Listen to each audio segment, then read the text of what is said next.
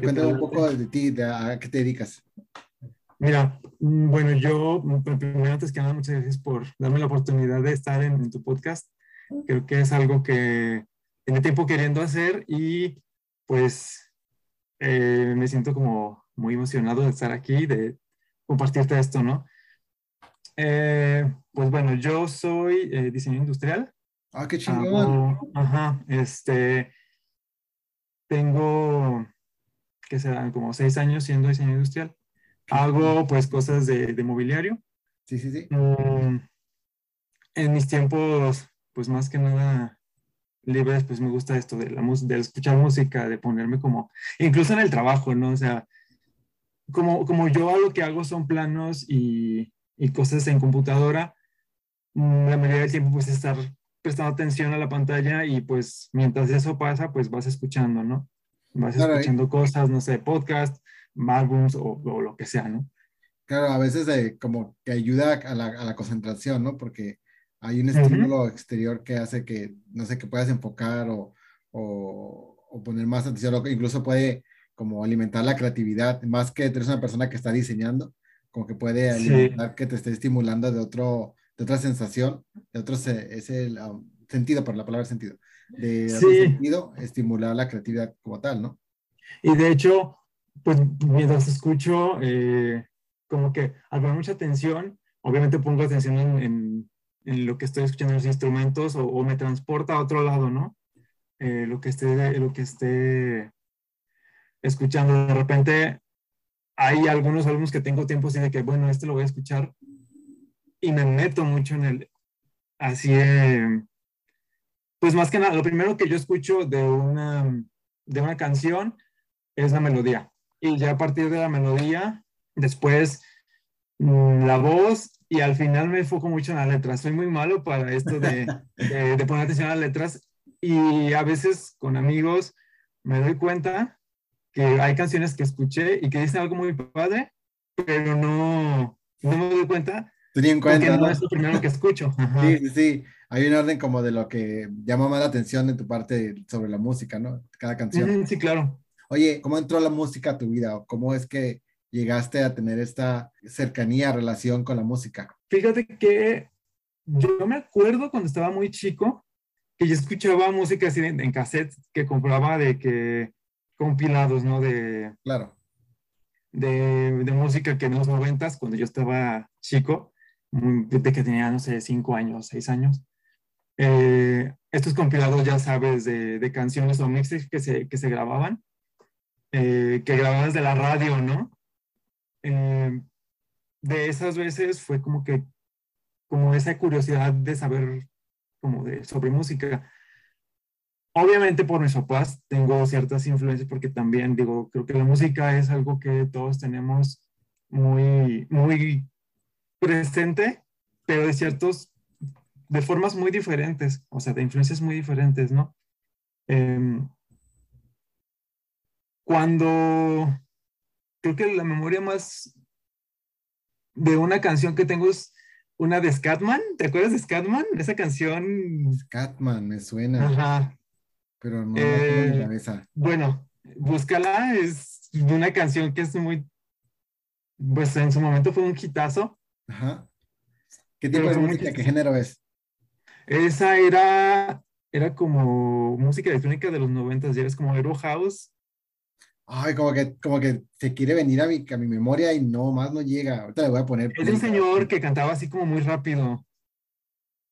Como tipo jazz. O sea, ves que los jazzistas a veces, no, no, pero la forma en que pronunciaba, eh, ves que a veces los jazzistas hacen como algo así, algo así. Sí, algo así. Pero, pero no. esa canción me gustaba mucho, obviamente por la edad que tenía.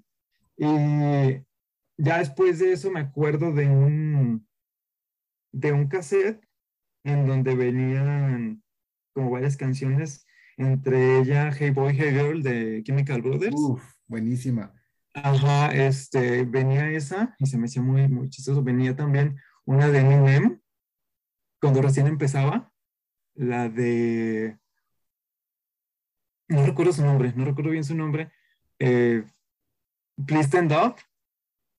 Bueno, de Real Shady o algo así. Ah, Real Shady, sí, a prueba, sí. Sí, sí, sí. sí. Esa canción de, también. Ajá, sí, este, pues muy del 98, 99. Sí, sí, sí, sí, sí. Canciones de, de ese entonces.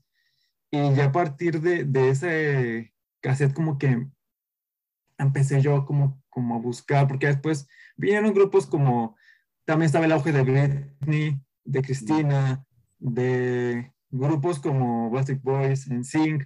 Había un grupo que yo escuchaba mucho que tuvo una serie en, en Nickelodeon que era Club 7 Uf, pues Club 7. Sí. No manches, no lo recordaba. Sí, o sea, mm, pues en eso mi hermana y yo teníamos así de que el, el, el disco y veíamos, éramos como muy fans de, de, de, esto, de este grupo, durante el tiempo que duró, porque fue muy poco, o sea, que...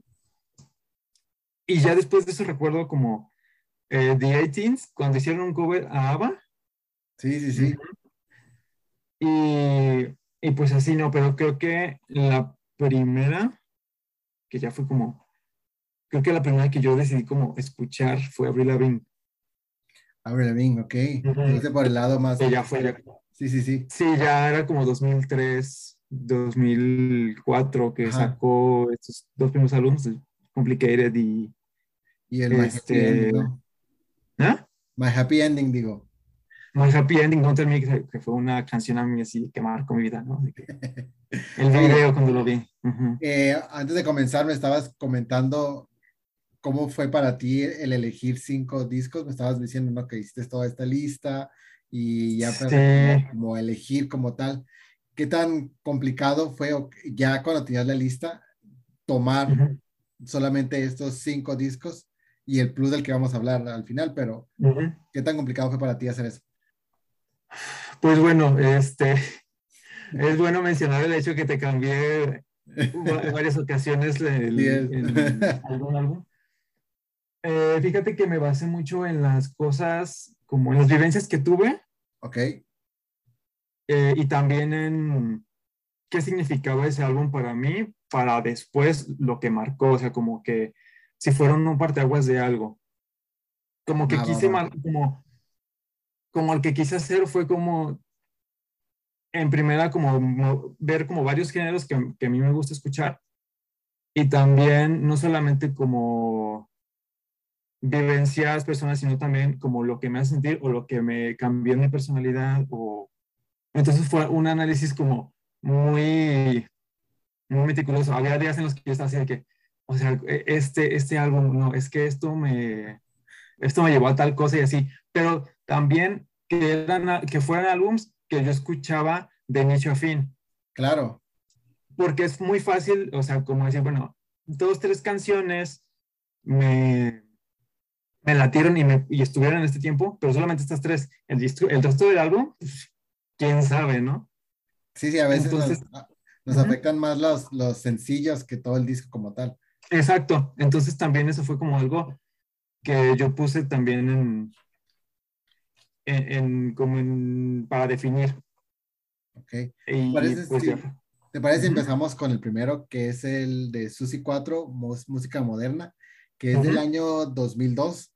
Este, y fíjate, cuando le puse play, yo recuerdo que C4 nunca, nunca fue un, un, grupo que yo escuchaba como tal, pero eh, cuando lo puse hubo varios momentos en que escuchaba y decía, esta canción yo la había escuchado, como esa canción, como fue tan, si recuerdo bien, su auge cuando salió fue como al mismo tiempo que Kinky, si es que fue bien, sí. la Nova, entonces un momento donde, donde era música que estaba repitiendo, repitiendo, repitiendo eh, en todas partes.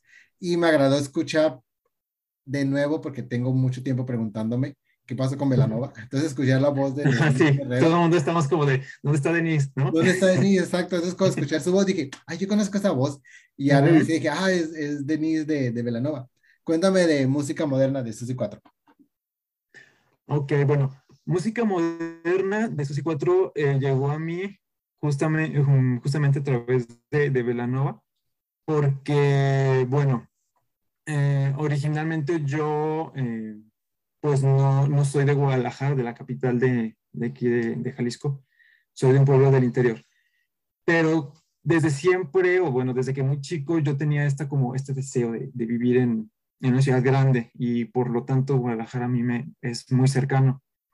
Entonces, eh, cuando yo, todo como está muy ligado a Velanova, pero la cosa es cuando está este álbum de Dulce Beat, yo tenía, eh, pues mi hermana sí estaba como que muy, no le gustaba que escuchara, no sé por qué, pero como compartimos como muchas cosas, como que no le gustaba y decía, ¿por qué lo escuchas? Entonces dije, bueno, eh, buscando así en, porque yo descargaba música de Ares o LimeWire. Sí, claro. Que fue como lo del momento, ¿no?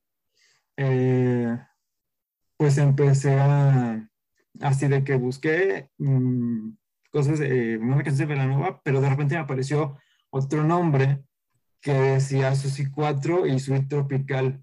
Entonces dije, mm, ¿qué es esto, no?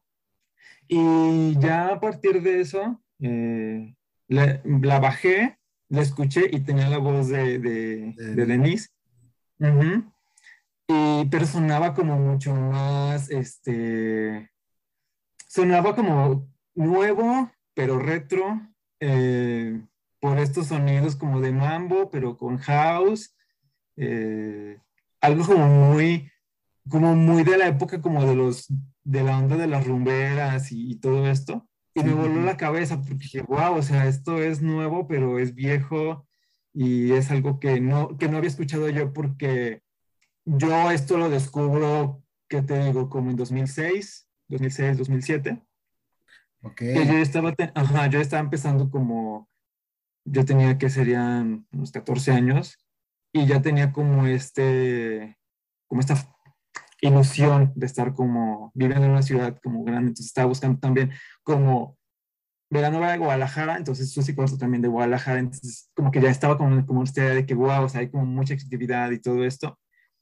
Y también esto lo, ligué mucho con eh, mis influencias de, chico, ¿no? Porque mmm, en mi familia, eh, no sé, no hay influencia como directa del rock.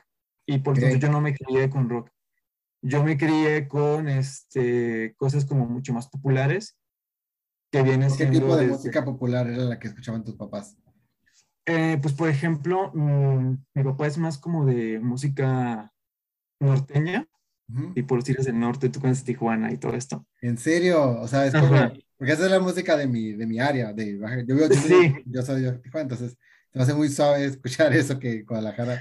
Sí, es, es, algo, es algo muy, muy chistoso porque era, él, él tiene como este gusto y yo no, yo no lo tomé tanto, lo tomó más mi hermano y yo, este, y mi mamá tiene más esta influencia como de, de mis tías, su, su, sus tías, de estas influencias de Pérez Prado, la música esta de las rumberas, de, de los 40, 60 y todo esto del cine de oro mexicano.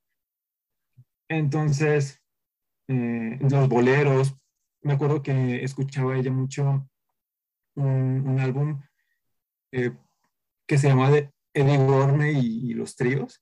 Ok. Algo así. Entonces eran como canciones eh, cover de una, no sé, que cantaban bolero. Entonces, mucho de esa, de esa parte, eh, yo decía, quiero como esto, pero no quiero como quedarme, quiero, quiero que quede nuevo. Y, y curiosamente dio como, Susi 4 trajo eso, uh -huh. esa parte como, esa influencia, pero con electrónica que era como lo que yo quería como como que lo que me llamaba la atención desde muy chico, ¿sabes?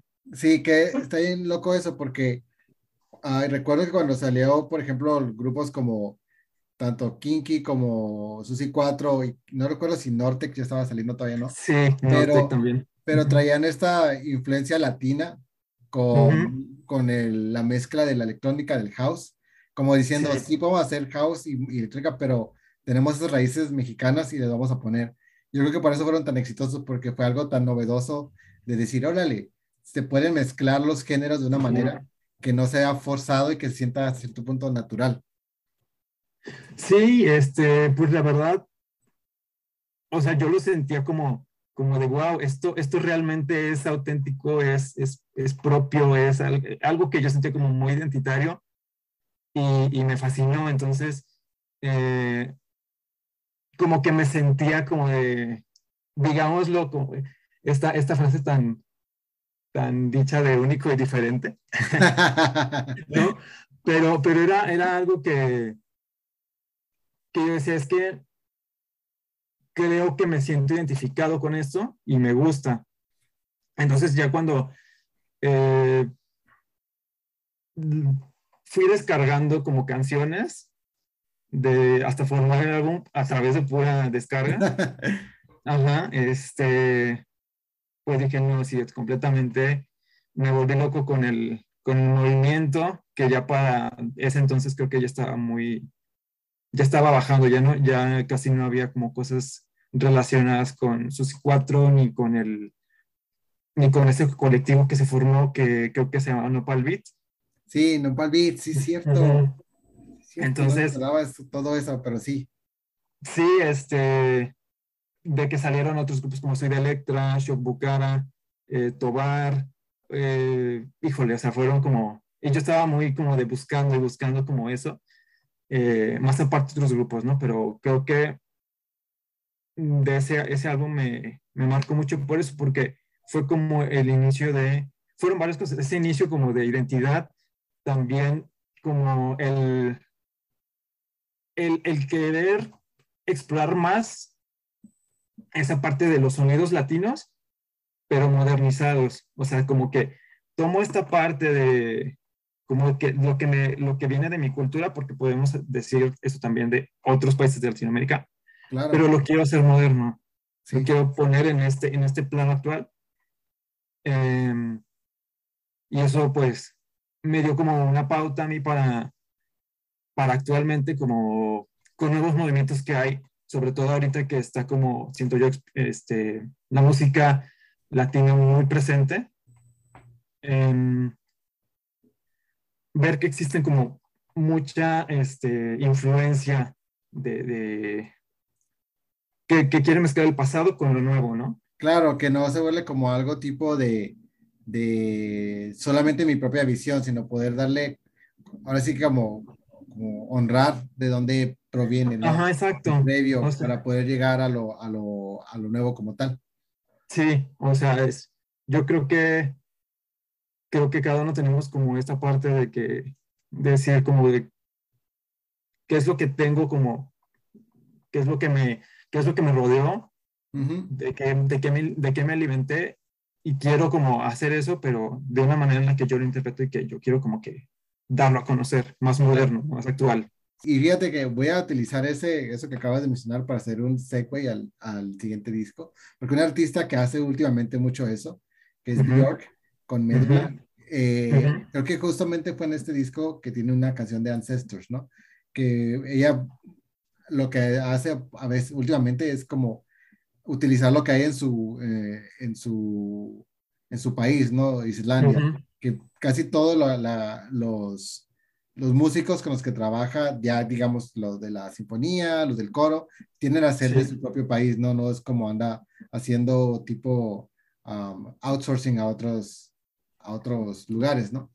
Y recuerdo, si, digo, si es que estoy bien, ¿no? Que, que en este como tal, en, Médula, sí hubo como una introspección de, de solamente utilizar voces porque era la, como el instrumento principal del humano, ¿no? Como tal. Y aparte, de New que gusta mucho experimentar, ¿no? New York, este, recuerdo, ahora, regresando un poquito ya al disco como tal, recuerdo que este es el primer disco que yo como tal, como, como fan de Bjork, eh, me tocó estar en la, en la, cuando salió, no sé cómo, no sé cómo ¿En serio? Wow. Porque yo, que cuando conozco Bjork, ya es, ya, ya estoy, ya me ha pasado mucho tiempo ella, ¿no? Ya tiene todos su Época, su época que muchos consideran dorada, ¿no? Que Ajá, su época dorada, que a mí se me hace como chido, pero también lo nuevo está bueno.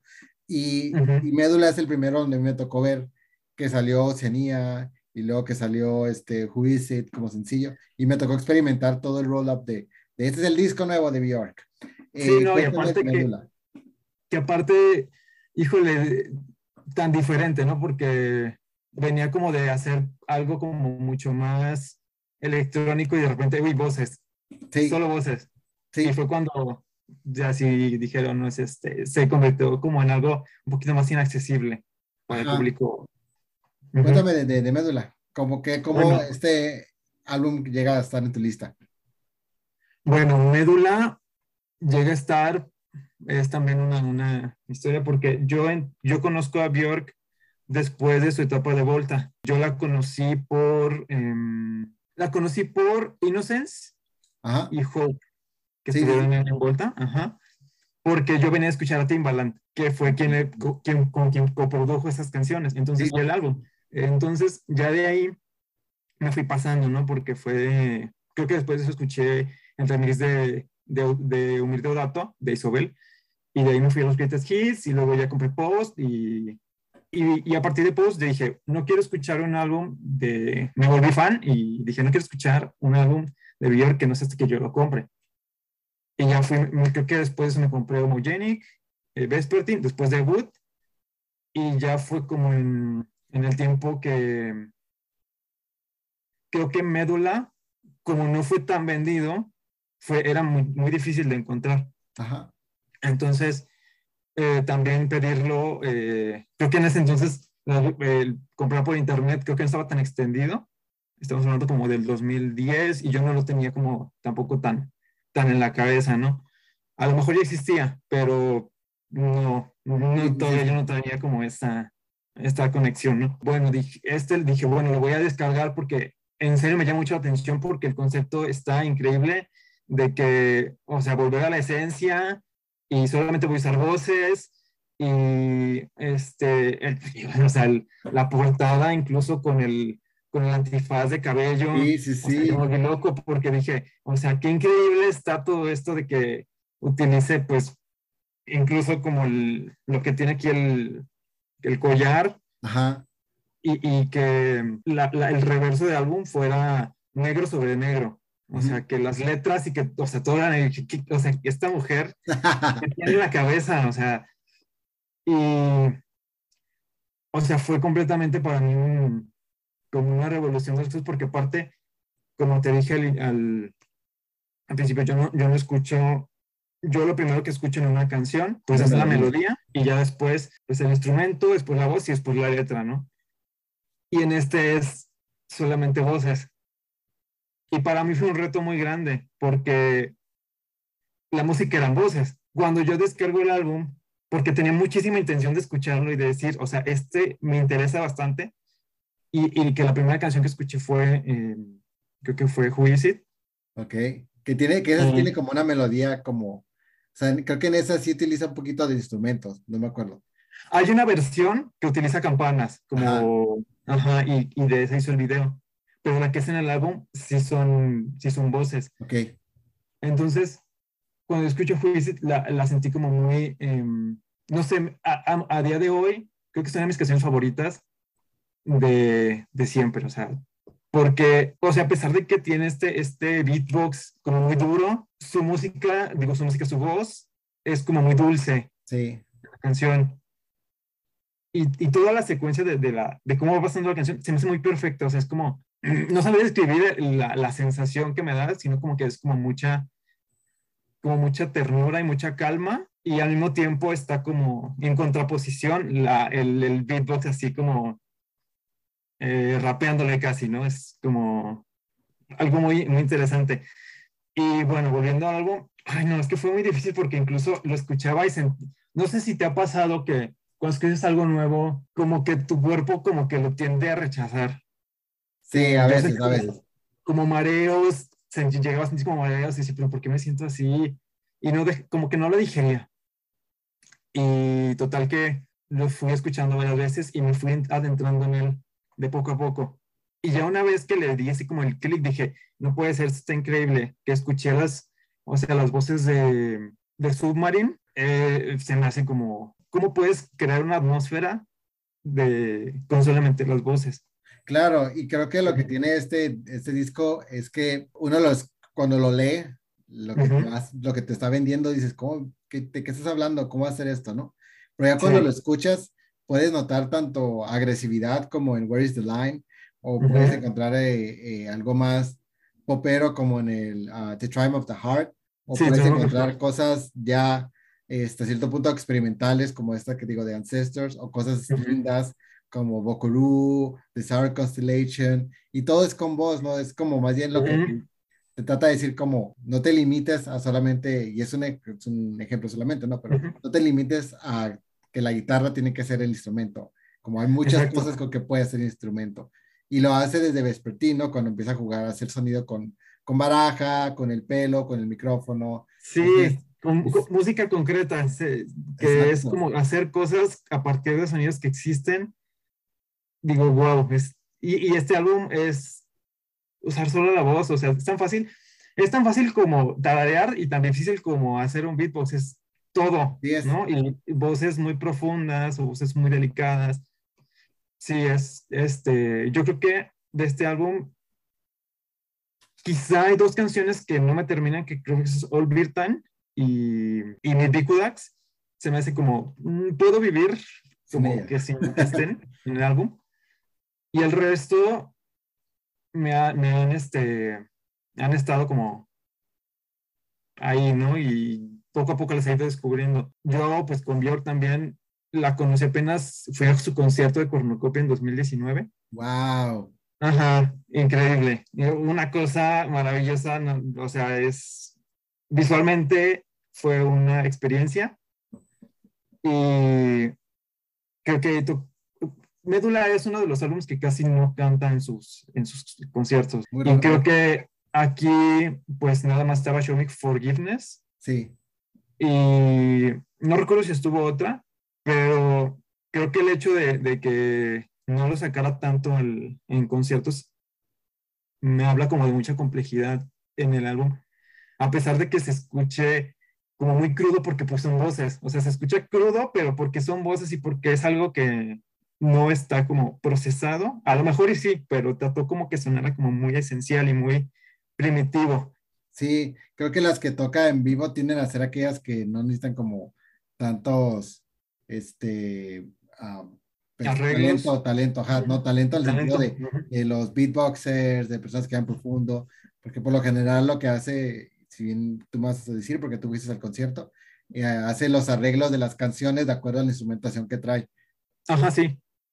Y ahí pues ella solamente cantó, o sea, se metió a una como, como una calabaza enorme que estaba ahí y cantó la de Show Me Forgiveness en, dentro de ella para crear a lo mejor eco. Ajá. Entonces, eh, pues, o sea, vivir la canción es una cosa y escucharla en álbum es otra cosa. una canción que a mí me gusta mucho de, de Médula, aparte de, pues, de Who is Show Me Forgiveness, es la de eh, Constellation. Ah, claro. Que tengo un ritual incluso para escucharla porque es como, eh, hay veces que sí, que sí me siento como no sé, presiones de trabajo o, o, que de repente todo traiga haciendo vueltas y me acuerdo la canción y espero que sea de noche, apago las luces y como al principio se escucha como si fuera como grillos, que digo, sabemos que, bueno, yo sé que es como un sample, pero le da una magia como tan, tan increíble a, a, la canción, o sea, te hace sentir realmente como que estás en, bueno, a mí me hace sentir que estoy como en un espacio como... Sí, que estoy yo solo, pero que estoy como... Con un espacio seguro. Guardado. Ajá. Sí, que es que qué bonita imagen acabas de dar, ¿eh? porque creo que esa es la magia de la música que a veces no nos damos cuenta o, o tomemos o lo hacemos a un lado, que puede ser tan reconfortante como taparte con una cobija cuando estás niño que te cierras y dices, no, aquí ese es mi castillo y nadie me, me ve. exacto. Y a veces la música puede ser eso, ¿no? Ponerte unos audífonos o subirle el volumen y que sea una canción, cualquier canción, no tiene que ser una canción profunda ni nada. La canción que a uno le llegue y eso hace que nos da este confort y esta sensación de seguridad porque en algún momento o lo que transmite o la letra o la melodía o, o, lo que pasó en aquel momento que la escuché por primera vez o cualquier situación nos lleva a ese lugar de, de safety, ¿no? De estar como que, ay, bueno, aquí ya me siento.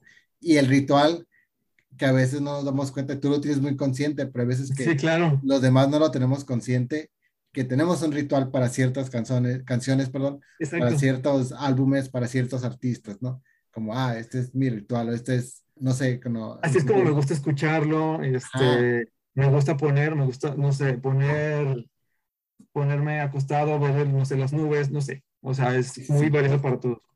Quiero utilizar eso que mencionaste de, de, cómo tenemos estos rituales para escuchar música, porque creo que el, el, siguiente disco tiene algo de esto. El Arcade Fire de Suburbs habla básicamente, creo, de, de este regreso a casa, de cuando creces en una situación de, de suburbana, donde hay puras familias, puras, y creo que son el tipo de espacios donde la música, quieras o no, acompaña, ¿no? Con, eh, en esos tipos de refugios. Y lo que hace, bueno, al menos lo que yo siento que hace The Suburbs con Arcade Fire es hacer eso, pero para ellos, como tal. Estaba leyendo un poquito del disco.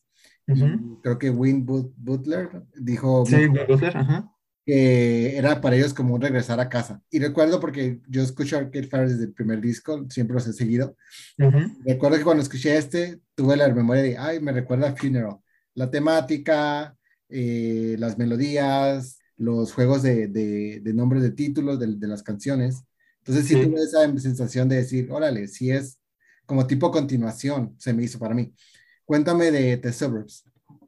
Bueno, The Suburbs como ves, es un, es un álbum que es indie rock, que te decía al principio que yo el, el rock no lo, no tengo influencia. Ajá. Entonces yo quise explorar, ¿no?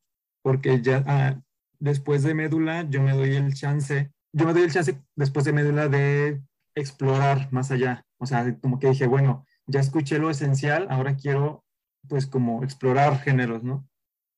Y eh, bueno, con The Suburbs es más que nada una, una historia como como a través del tiempo, porque te digo, yo soy de un, de un pueblo que no es Guadalajara. Okay. entonces, es chistoso porque eh, ellos ganan el Grammy en 2010 por The Suburbs y en 2011 yo termino la preparatoria para entrar a la universidad y ese fue el momento como en el que yo salgo o que voy a salir de mi pueblo hacia, hacia Guadalajara, ¿no? Ajá. Cuando eh, yo voy a llevar mis papeles iniciales para hacer el examen.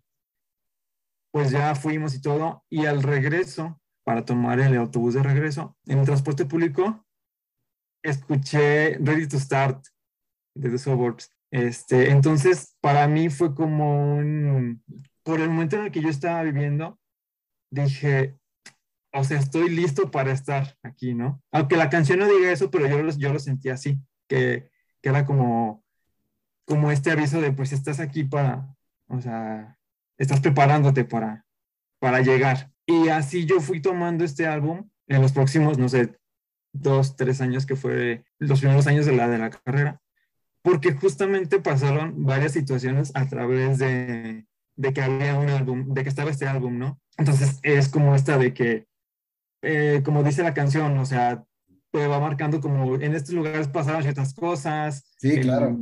ah, entonces, Ready to Start marca el, bueno, a partir de aquí te mueves a este lugar, a este nuevo lugar. La secuencia también dice, porque Modern Man es ya como un hombre contemporáneo en la ciudad y así, ¿no? Mm, Rococo es como estos chicos que hablan como palabras muy este, complicadas y entonces era como muy ligado como a la universidad, porque era como de este nuevo lenguaje, ¿sabes? Claro, y aparte no solamente un nuevo lenguaje en cuanto a academia, sino también un nuevo lenguaje en cuanto a la ciudad en la que estabas y estabas explorando. Ajá, exacto. Los, porque quieras o no, cada ciudad donde, donde, donde, vayas, ya sea por más cercana o no, van a tener cierta cura local, ¿no? De, ah, tal lugar, nació tal lugar, este lugar siempre ha estado, bla, bla. ¿No? Sí, claro, y aparte mucho más forma, o sea, yo escuchaba a mis, a mis, a algunos de mis compañeros y la formación académica es muy diferente. O sea, las vivencias que ellos tuvieron, yo de repente decía, pues es que yo no tengo este nivel o yo no tengo este conocimiento más que nada. Sí. Yo tengo otros conocimientos que no sé aquí cómo funcionan. Y el hecho de vivir en, en, una ciudad como muy grande también, para mí fue como un proceso, porque aparte también fue un tiempo en el que yo me fui a vivir solo en un departamento. Entonces, eh, ahí tenemos Empty Room, que es como esta parte de la soledad, de, de que estás en la soledad. Y, y, es muy chistoso porque así sucedió, ¿sabes? Sí, claro. Cada canción fue como, una parte, te puedo decir también, este, durante ese tiempo que yo estuve viviendo en este, en este departamento que estaba yo solo, había esta sensación como de, de nostalgia, de querer estar, pero, y de recuerdos, pero pues ya estaba aquí. Y pues también te puedo decir que en, ese, en esos momentos de 2011 también había como esta situación muy fuerte en el país eh, en el que había varios enfrentamientos que todos conocemos. Eh, y pues ahí tenemos también Suburban War que habla sobre esto, ¿no? Suena como, como no sé, cuando me lo cuentas, como en esta época, como que cada canción era un tipo capítulo, ¿no? De, y, como en orden, ¿no? Como en orden, porque empiezas con, con The Suburbs y luego sigue Ready to Start y luego sigue Empty, eh, Mother Man, Rococo, y así como, como parece como que son capítulos de un libro, pero Ajá, exacto. tu vida, ¿no? En esos años. Exacto, yo, o sea, yo vivía ese, esa, mm, yo vivía ese álbum como si lo estuviera, o sea, lo escuchaba y lo vivía. Ajá. Porque incluso, bueno, yo considero eh, la que es Month of May, me recuerda muchísimo el tiempo en el que nosotros estábamos en entregas finales y todo el mundo estaba loco y, estabas como de, o sea, ya no quiero, o sea, tengo que terminar, pero así, y Month of May habla más que nada como de un, o sea, la canción es movida, es muy así, y, pero en la canción hablan sobre esto de que la gente se vuelve loca en mayo, porque se supone, y de su, su contexto, que en Canadá llueve creo que en este mes. O sea, yo no lo relaciono más sino como que esta parte como de, ¿sabes? volverse loco y estar este, pues al, entregas. ajá, ajá, totalmente. Eh, te digo, esto fue como a través de dos, tres años, que fueron los tres primeros años de la carrera. Em, y, y, es chistoso porque yo tuve una relación que fue en 2013, en el cual este, escuchaba mucho eh, Sprawl 2. Justo te iba a mencionar esa canción. ¿eh? y Sprawl 2, eh, pues es como, bueno, los ideas que tenía este chavo era que como que estaba muy cansado de estar viviendo siempre como en, en esta, en esta en esta ciudad como tan, tan llena de lo mismo y de la rutina y que quería escaparse de ahí. Y es justamente con él que se cierra como este, este álbum, porque te puedo, puedo hacer como misión de muchos momentos, de decir esta y esta y esta canción, pero como te digo aquí, me acuerdo de varias y, digo, me, me, me, transmite y me lleva a ese lugar. Sí, como que el disco está puesto en un lugar específico, digamos, de, de tu vida como tal. Suena a que este disco en ese momento ahí va. Ajá, sí, fue algo loquísimo. No lo había considerado y que fue por eso que, que decidí ponerlo en la lista. Sí, porque ese fue el último que cambiaste. o sea, fue como de último momento de que sí, va a ser este mejor. Sí, porque realmente yo física, o sea, sí lo viví. Viví algo de una manera como si fuera capítulos de una serie, ¿sabes? Y de todas las canciones que tiene el disco, que creo que son como 17, ¿cuál de esas es la canción que más te, te llega o más te trae ese recuerdo más vivo, por, ponerle una, una frase? Yo creo que es el conjunto. Me gusta mucho, me gusta mucho Sprawl 2, no tanto por lo que viví, sino por la canción en sí. Se me hace muy bonita la canción. Sí, es hermosa. Es preciosa esa canción. Me gusta mucho también este. Una que no me sé que es Half-Life, no Celebration, que es la segunda. Este, por, por, el beat. Pero en general el, álbum me genera esta sensación de eh, como de urgencia, de tensión, pero al mismo tiempo el sentir como la nostalgia. Sí, claro. Y creo que eso, eso me va mucho. Lo volví a escuchar y me volví a sentir como agitado, porque en esos tiempos yo me sentía muy agitado por los cambios que estabas teniendo, ¿no? De que por la nueva ciudad y por este, también la, universidad y, y, también, pues, obviamente la, la, vida social que estaba haciendo. Y, era, toda, era todo el cambio que estabas haciendo de, de, de un pueblo a una ciudad grande. Sí, claro.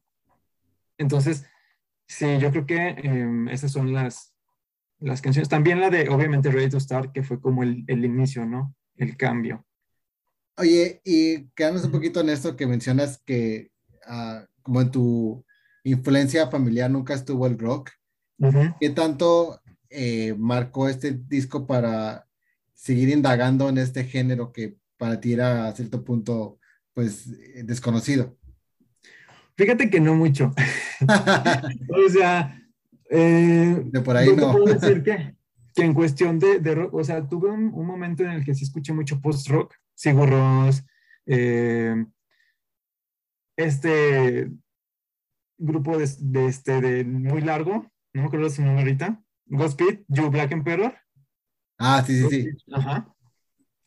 Eh, también eh, Moway y estos, o sea, tal, tal, en sus últimos dos álbums. Tal, tal, claro. Ajá, no, impresionantes sus últimos tres álbums. Este, wow. Eh, creo que, o sea, sí tuve esta parte de rock, pero nunca estuve, nunca me metí tanto, ¿sabes? Sí. Ajá, este, quizá lo que, o sea, lo más, lo más pesado que te puedo decir que escuché es Deftones, ¿no? Pues Deftones es algo pesado, déjame decir. creas que tampoco es como, no sé, una Avril Lavigne, así, ¿sabes? Este sí es rock pesado, pesado como tal. Quizá, quizá sí me metí mucho como en la onda como del indie rock, el la neopsicodelia, tipo Fleming Lips, Animal Collective, eh, y también en el, un poquito como en el metal alternativo y es como lo mucho, o stoner rock, pero muy poco, o sea, no lo he explorado como tal porque siento que hay muchas cosas como que vienen más en el, como del 2000 hacia, hacia atrás. Claro. Que quizá no, como que no las asimilo bien como en rock, como que digo, bueno, su, su, su, pues, su temática quizá no la comparto tanto, entonces como que el rock más este, nuevo o el de 2000 para acá es el que he podido adoptar. Sí, claro, también a veces influye cuando uno quiere entrarle a toda la música del pasado, que tanto ideologías eh, compartes con los artistas como tal, o incluso si la música. Y a veces también indagar tanto en los, en los géneros, pues es, infinito, ¿no? Sí, es bárbaro. pasamos al, al, cuarto que es, híjole, a ver. I am, am I, who am I? Y ahora el artista. el álbum se llama King. Y fíjate que esta es el segundo, la segunda vez que me dan este artista y curiosamente también es una persona de Guadalajara. Sí, justamente lo escuché y dije, qué chistoso, porque no sé si aquí, aquí haya marcado alguna pauta. Hace poco comentaba con una, una persona que es muy curioso a veces como X artista de cualquier parte del mundo y en cierto lugar de la nada, así totalmente alejado de donde ellos residen o ellas o ellas residen, eh, alguien está escuchando su música, ¿no? Porque estamos escuchando una canción en japonés y imagínate que este artista en su, en su mente, ¿en qué momento habrá pensado que alguien en Tijuana estuviera escuchando su música japonesa, ¿no? Este, está súper loco. Está súper loco, es la, gracias a la, globalización del Internet, ¿no? Este, pero regresando a, este artista, eh, cuenta un poco de, de Kim. Eh, cuando lo escuché, es, pues, su, mi primera reacción o primera asociación fue The Knife, con esa música más electrónica, más, este, un poquito más dance. Eh, Cuéntame de, de, de King.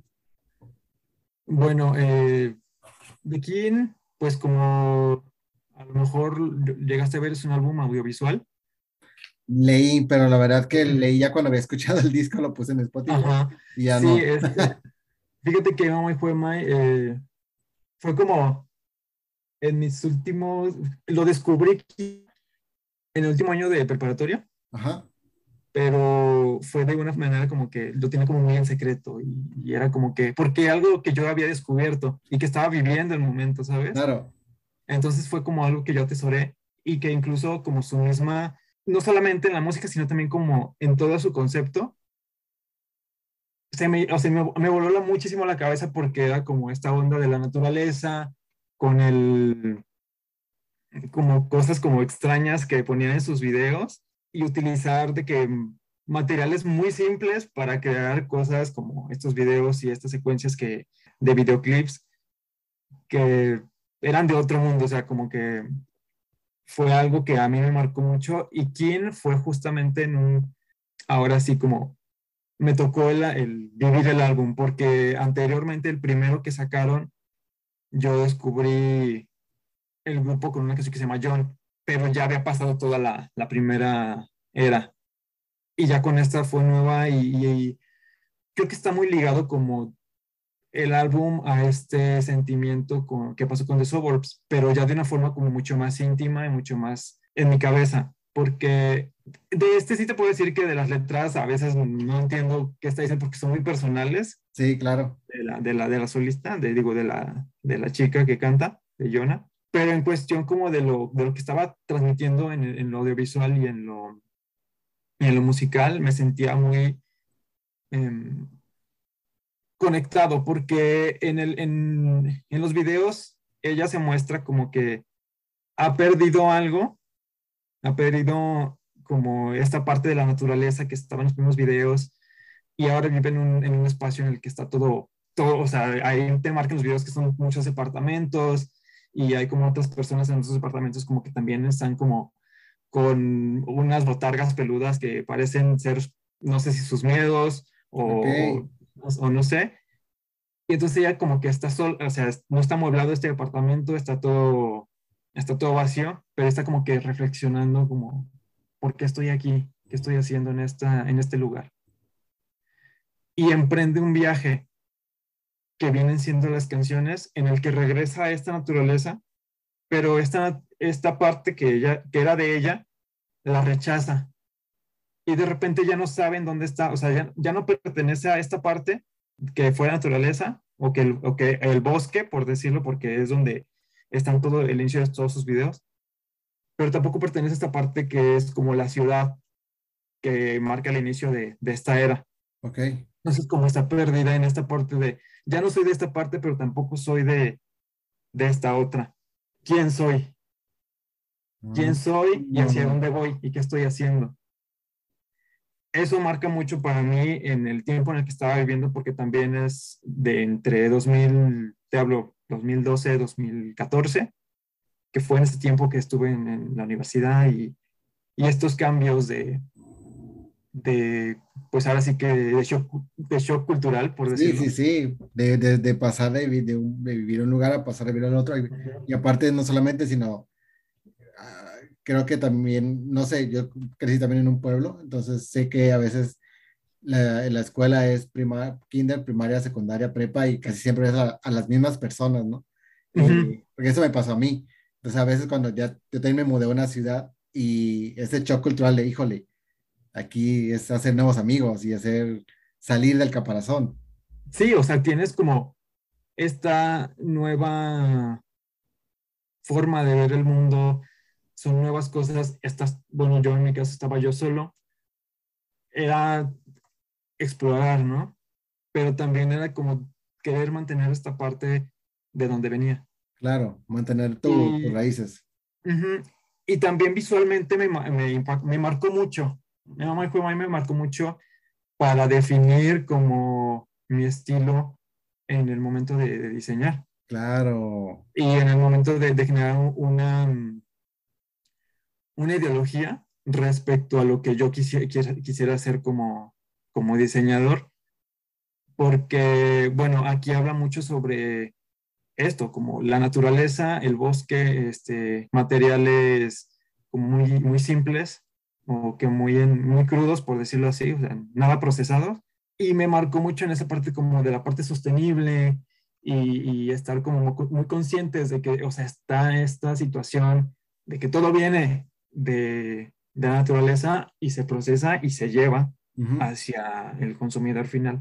Creo que definió esa parte para mí al momento de, no de hacer trazos, sino como en la idea mía de decir, tengo que estar consciente de que si yo hago algo va a tener un impacto mmm, ambiental, no solamente eh, con el consumidor final. Sí, claro. Y es, es, chistoso porque ya se mete más como en, el, en la parte eh, de lo que iba a ser Sí, y, totalmente. ¿Cómo definió mi línea? Uh -huh. Claro, porque eh, a diferencia de, de otro tipo de, de, diseñadores, lo que tú haces es algo que físicamente se va a realizar, se va a hacer, para, ya sea para una planta, para una empresa, para lo que sea, pero es algo donde tienes que ver qué material usar, qué tipo de, de materiales sí funcionan, conjuntan y, y, y, ahora sí que entrar a esta conciencia de decir cómo hacer, y que creo que es lo que entendí, igual tú me corriges si estoy mal, de cómo producir, hacer el, producir el menos desperdicio posible al realizar un proyecto y ser consciente de que eso afecta no solamente a la empresa, sino todo el ambiente este, natural como tal. Y que aparte, o sea, termina siendo eh, casi siempre el, el, ciclo de vida de un producto es lineal. Entonces, el producto se deja usar, pero sigue existiendo. Exacto. Entonces, ¿qué haces después de eso? Y ya es cuando viene como el que se tiene que hacer un círculo de ese, de ese ciclo, ¿no? O sea, una lata, consumes una lata de refresco y así, y ya eh, la tiras y la tiras. O la llevas a personas que la, la reprocesan y se vuelve a utilizar ese material. Eso es algo que es chistoso que me haya marcado un, un grupo. Sí, totalmente. O sea, es algo que creo que creo que a veces afecta sin darnos cuenta, pero cuando más bien se nos, nos, da, siendo conscientes cuando te lo te venden literal la imagen, la idea, ¿no? De, de, cambio climático, cuando ponen una postura dentro de su música, dentro de sus acciones, dentro de lo que están presentando en su producto. Aquí es lo que escucho, el, todo es a través del arte, no es tanto la postura literal de tienes que ser consciente de, sino a través del arte y de esas sublimaciones que uno encuentra lo que, lo que está tratando de decir el artista. Sí, claro. Incluso me marcó a mí tanto como grupo que yo tengo un tatuaje en la espalda. ¿En serio? De los tres álbumes que sacaron, como eran cubos, yo lo interpreté como, digamos, los tengo tres cubitos aquí de esos tres álbumes. Ajá. Porque para mí eh, este grupo marca mucho, eh, es muy eh, en mi filosofía y en mi forma de ver la vida. Ok. Y entonces... Estaba leyendo que, el, ah, bueno, cuando entré a su, su muy gran, este, ¿cómo es este? método de investigación de Wikipedia, entré y y decía que se habían separado, pero volvieron a sacar otro disco, o 2017 en adelante decía que estaban eh, presentes ah, juntos. Sí, lo que pasa es que eh, Jonah Lee, que es la, la que canta, em, hizo un proyecto solista. En 2014 terminan el álbum Blue, que es el fin de Mama y en ese momento. Y eh, ella se lanza, lanza los álbumes como solista. Y de repente, no sé si fue antes de 2020, se detiene, sí siguió ella trabajando en su música y en todo esto, pero como Emma Fue Mai lanzó un álbum, creo que este año, a principios de este año, pero este, relativo a la maternidad de, de Jonah Lee. Entonces, eh, sí, deja, deja mucho de lado como esta parte electrónica que tuvo en mitad de los 2010, en la primera mitad, y ya se va hacia cosas mucho más folk.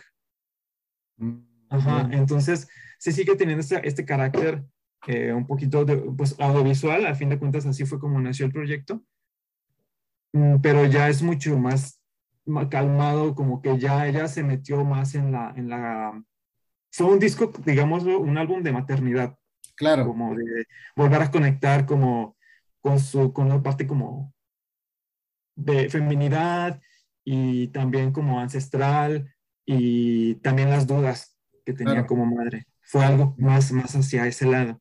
Debo decir que yo casi ya no escuché este álbum, no porque quizás sí me marcaron mucho los primeros tres por el tiempo en el que estaba pasando y este no ha sido tanto porque ya es algo más personal de ella y algo que a lo mejor me va a gustar, pero no va a tener tanto impacto como fue claro.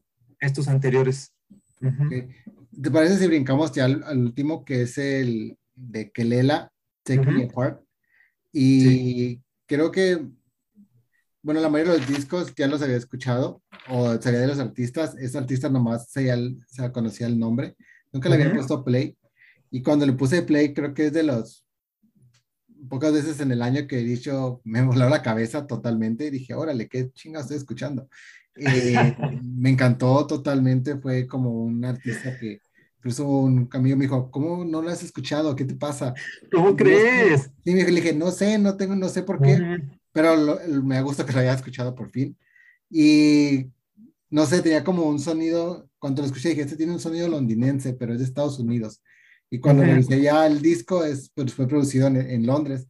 Entonces, no sé, se me hizo como un disco muy, este, muy electrónico, muy agresivo, pero muy sensual a la vez. Sí, claro y lo escuchaba y estaba escuchando. Esta mujer escuchó a Lilla cuando estaba joven, estoy casi seguro. Janet Jackson. Janet Jackson, esa, sí. sabe sus referencias y sabe cómo hacerlas, como decíamos al inicio, ¿no? Agarrar sus influencias y hacerlas de su playa.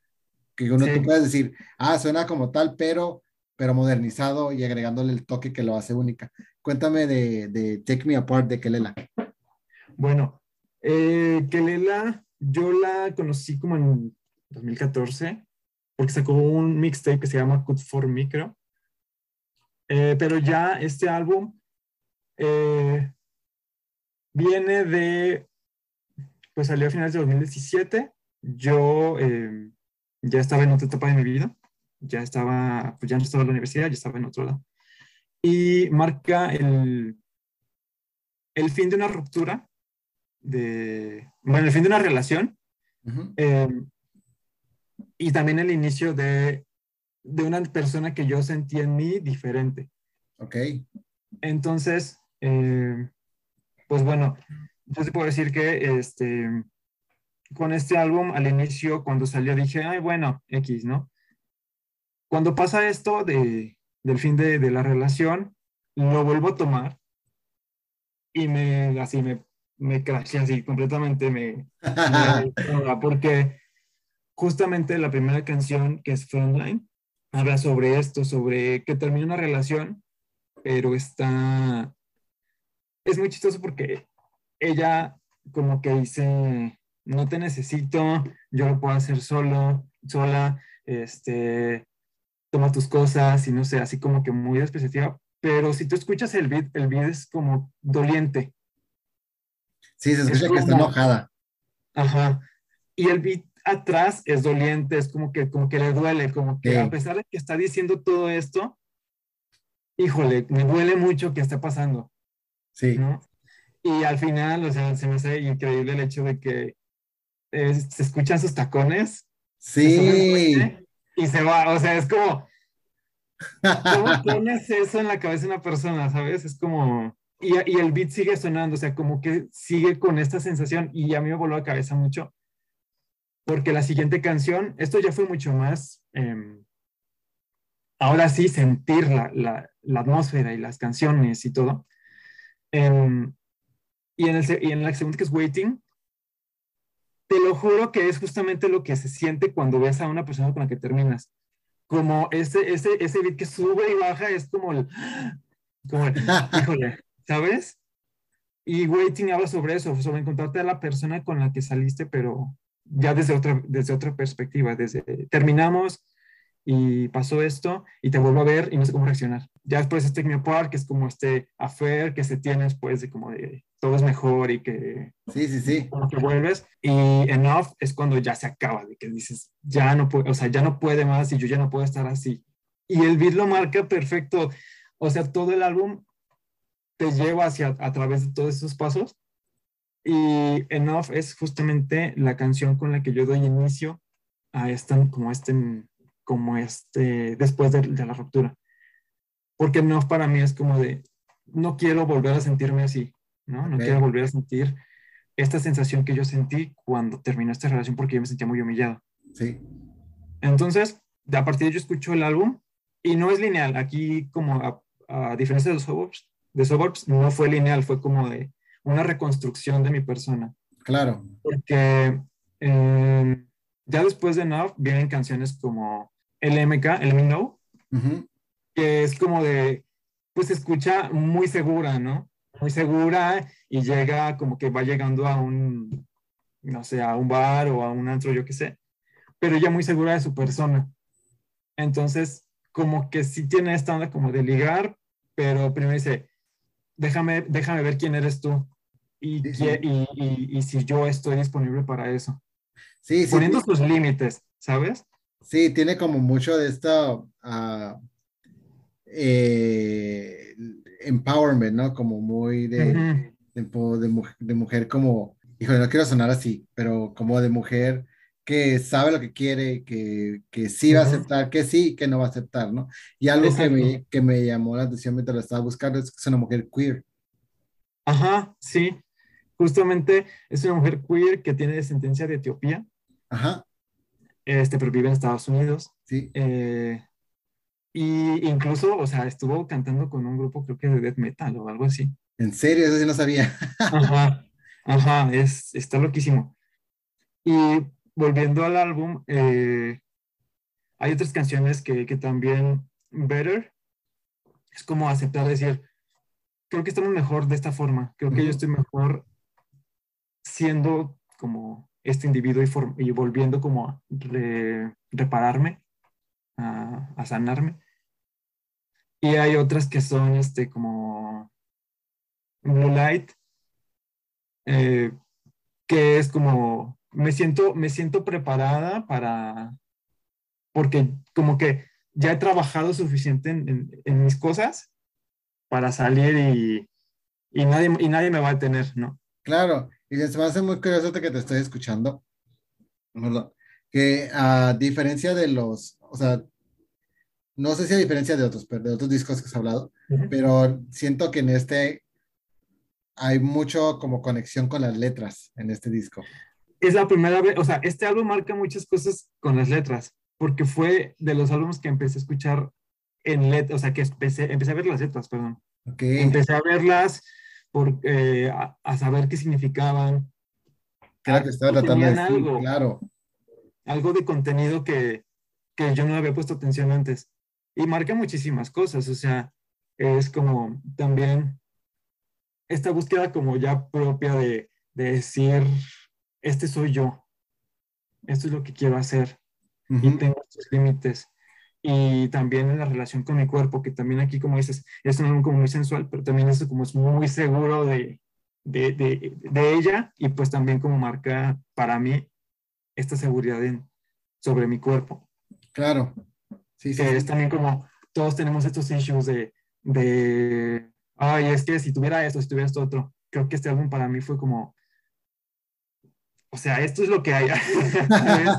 claro, que, que curiosamente eh, es algo que nos pasa mucho en la comunidad, ¿no? Esta cuestión de no sentirnos suficientes por nuestro cuerpo como tal. Y ya cuando uno llega a tener ese, por, por una palabra, empoderamiento de, de, agarrar la narrativa y decir como, no, yo estoy de acuerdo con mi cuerpo, el que no está de acuerdo con mi cuerpo eres tú, y eso es pedo tuyo, no es mío. Y, y, a veces no nos damos cuenta que son estos artistas que al hacer eso, con, incluso si es solamente una imagen, pero al hacerlo, uh, influyen en nosotros y decir como, ah, claro, como así, como tal, se vuelven como un referente, como una, no influencia, como una, ¿cuál se fue la palabra? como un, pues es que... Pues como una imagen a que, a que seguir, ¿no? Como decir, y claro, si ella, ella, él o ella pueden, pues claro que yo también puedo, o sea, eh, eh, como un, algo a seguir, ¿no? Un rol, un rol, un rol a seguir. Sí, rol. Y necesariamente estas personas quieran serlo o no, pero se vuelve el hecho de tener esa confianza y esta seguridad, aunque digo, aunque es una imagen, pues a nosotros nos refleja algo que decimos con claro. Y aparte, cuando es alguien de la comunidad haciendo eso, todavía te vuelve más, más propio decir, claro, no tenemos que basarnos en los estándares que nuestra propia comunidad ha, ha creado para ha creado, irnos a gusto o no dentro de, de, de, nuestro cuerpo, de quienes somos como tal. Digo, no necesariamente de nuestro cuerpo físico, también a veces de la forma en que pensamos, de la forma en que, que queremos eh, ver el mundo, a diferencia de, de lo que se nos pide que sea, ¿no? Sí, claro. Y fíjate que este álbum para mí fue eso. Eh, fue tomar confianza en mi persona y decir, quiero, quiero hacer esto, quiero hacer estas cosas, eh, me quiero mover de esta forma en el mundo. Eh, tengo, o sea, y tengo este cuerpo y esto es lo que voy a manejar y me siento bien con eso.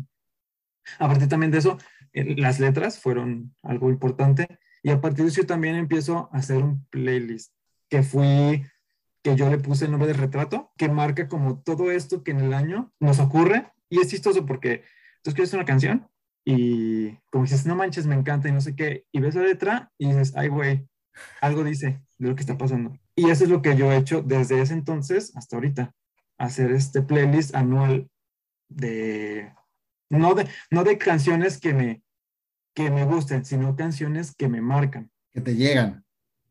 Que me marcan un momento en, en, la, en, el, en la vida, ¿no? O sea, en ese año.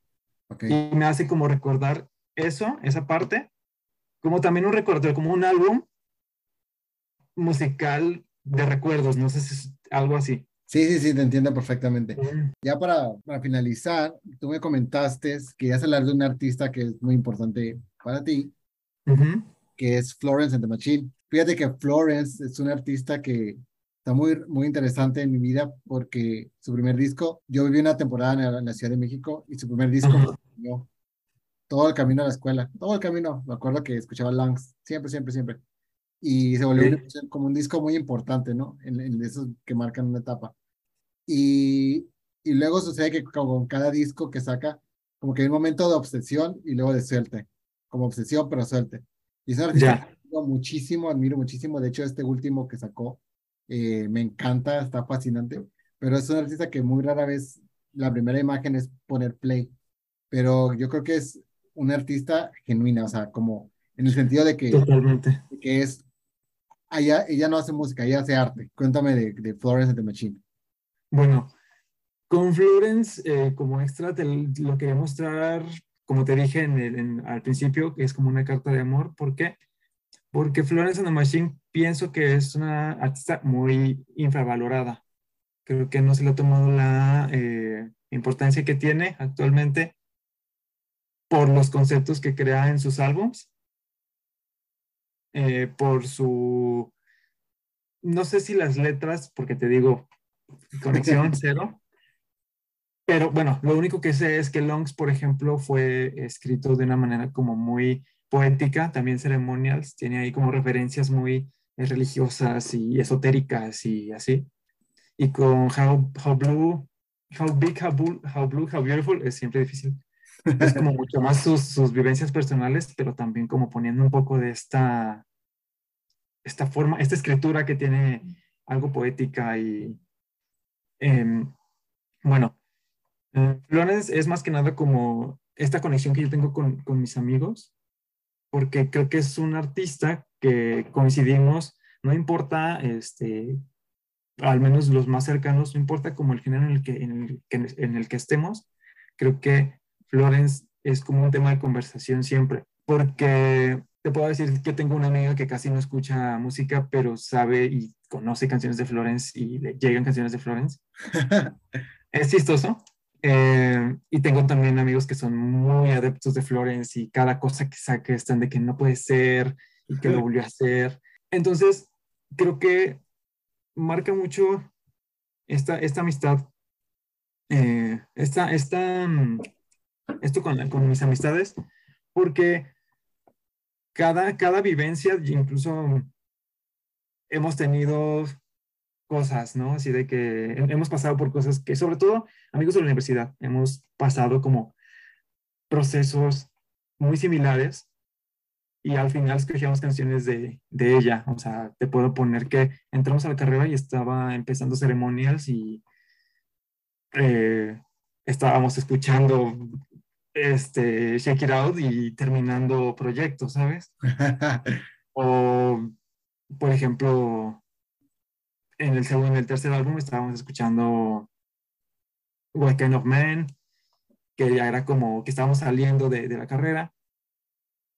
Y también, pues, eh, cuando vine aquí a Guadalajara en 2019, pues de que no fuimos todos juntos, pero todos estábamos ahí, o sea, fue algo muy, muy mágico y ha sido muy mágica Florence porque siento que, siento que es esta conexión que hacia ellos no te puedo dar, este, de ella no decidí hablar como de un álbum en específico porque creo que es canciones de, de todos. Y este último álbum la verdad es que yo no le entendí tanto, porque en cada uno tiene un concepto. Sí. Y tiene un arte y tiene un, este, una dirección.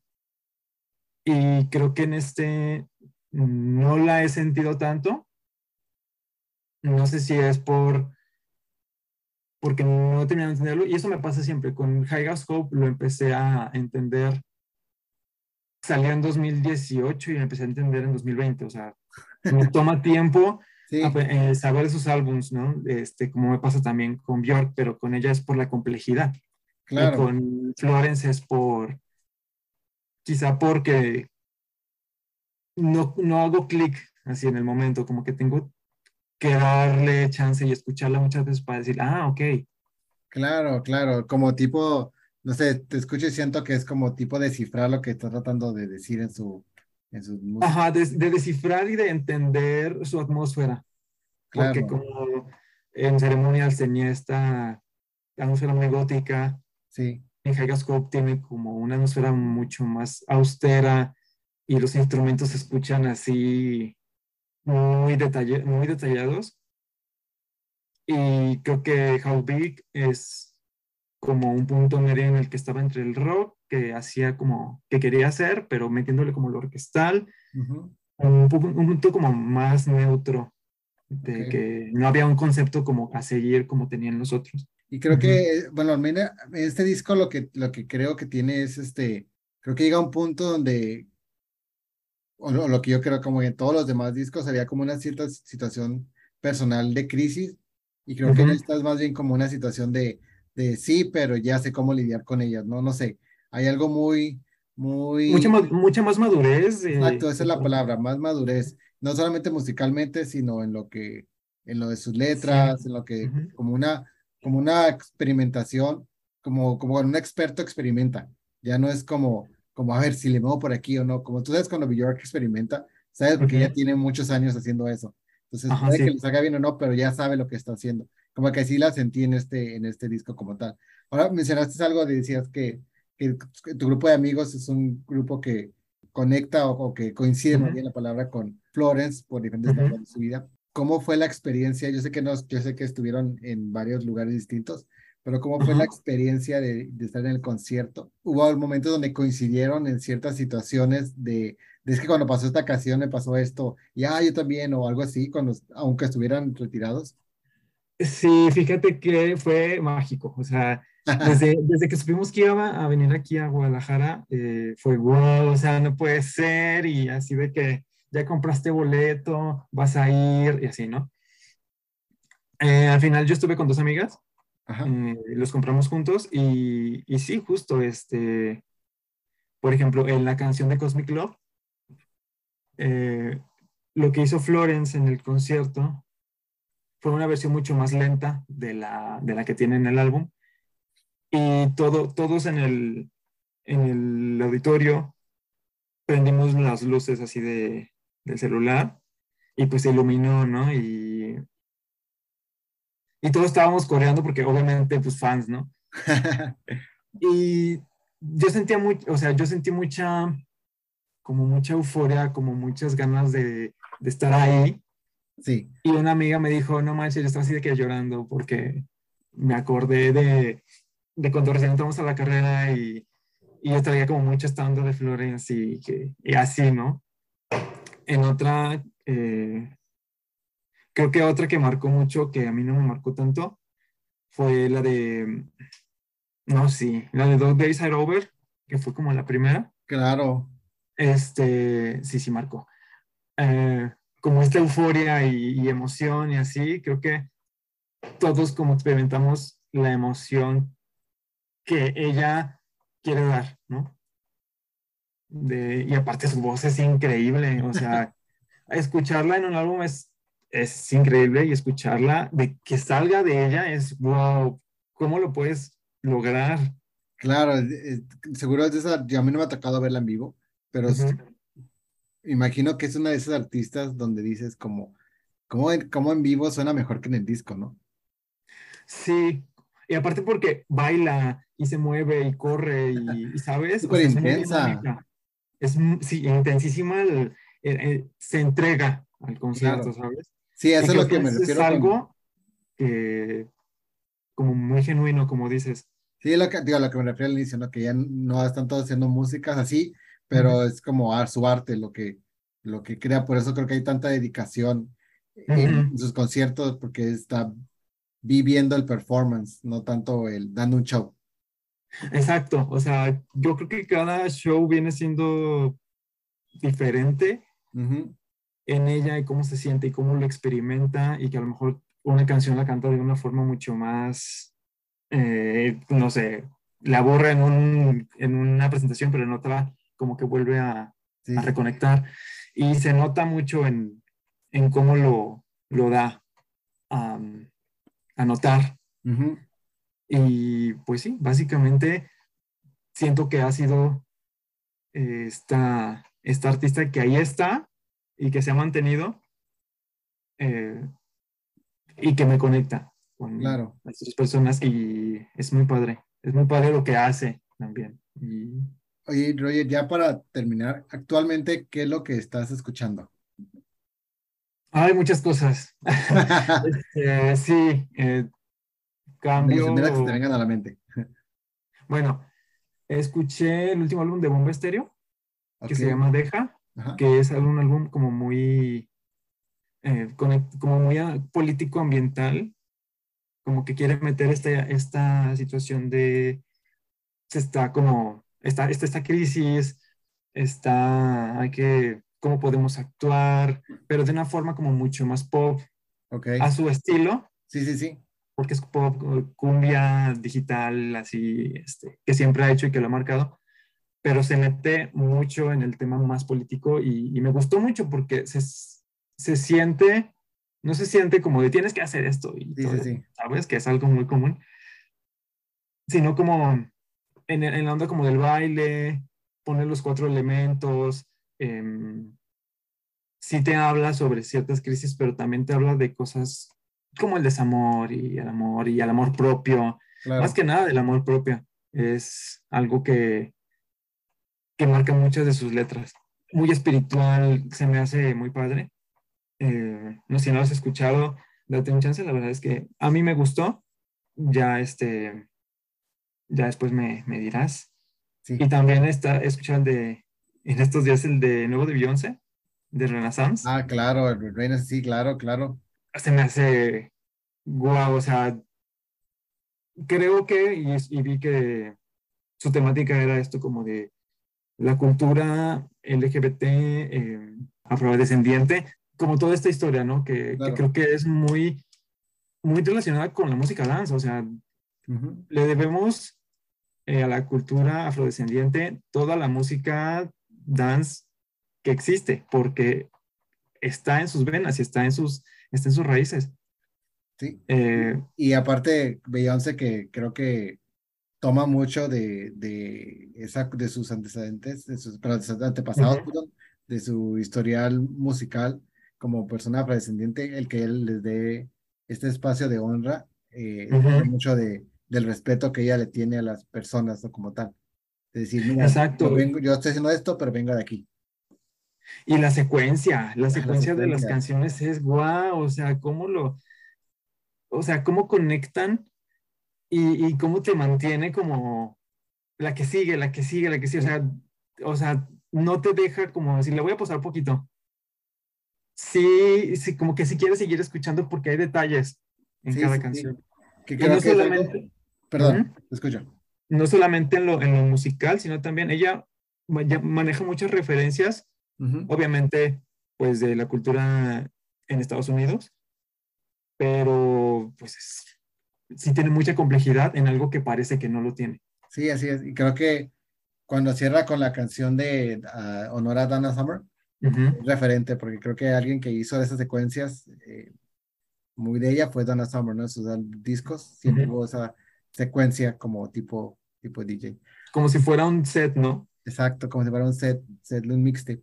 Oye, pues te agradezco mucho que hayas aceptado la invitación y que hayas venido aquí a hablar con nosotros sobre música producir discos y compartir tu vida y tu, tu trayecto, tu historial. Recuerdo que nos pueden seguir, estamos en todas las redes sociales, Instagram, Facebook como Five Records Podcast y nos pueden encontrar en todos los servicios de streaming, ya sea en Spotify, en Amazon, en Apple Podcast. Cualquier comentario sería bienvenido. Recuerden si quieren participar, solo mándenos un día y podemos agendar su, su participación.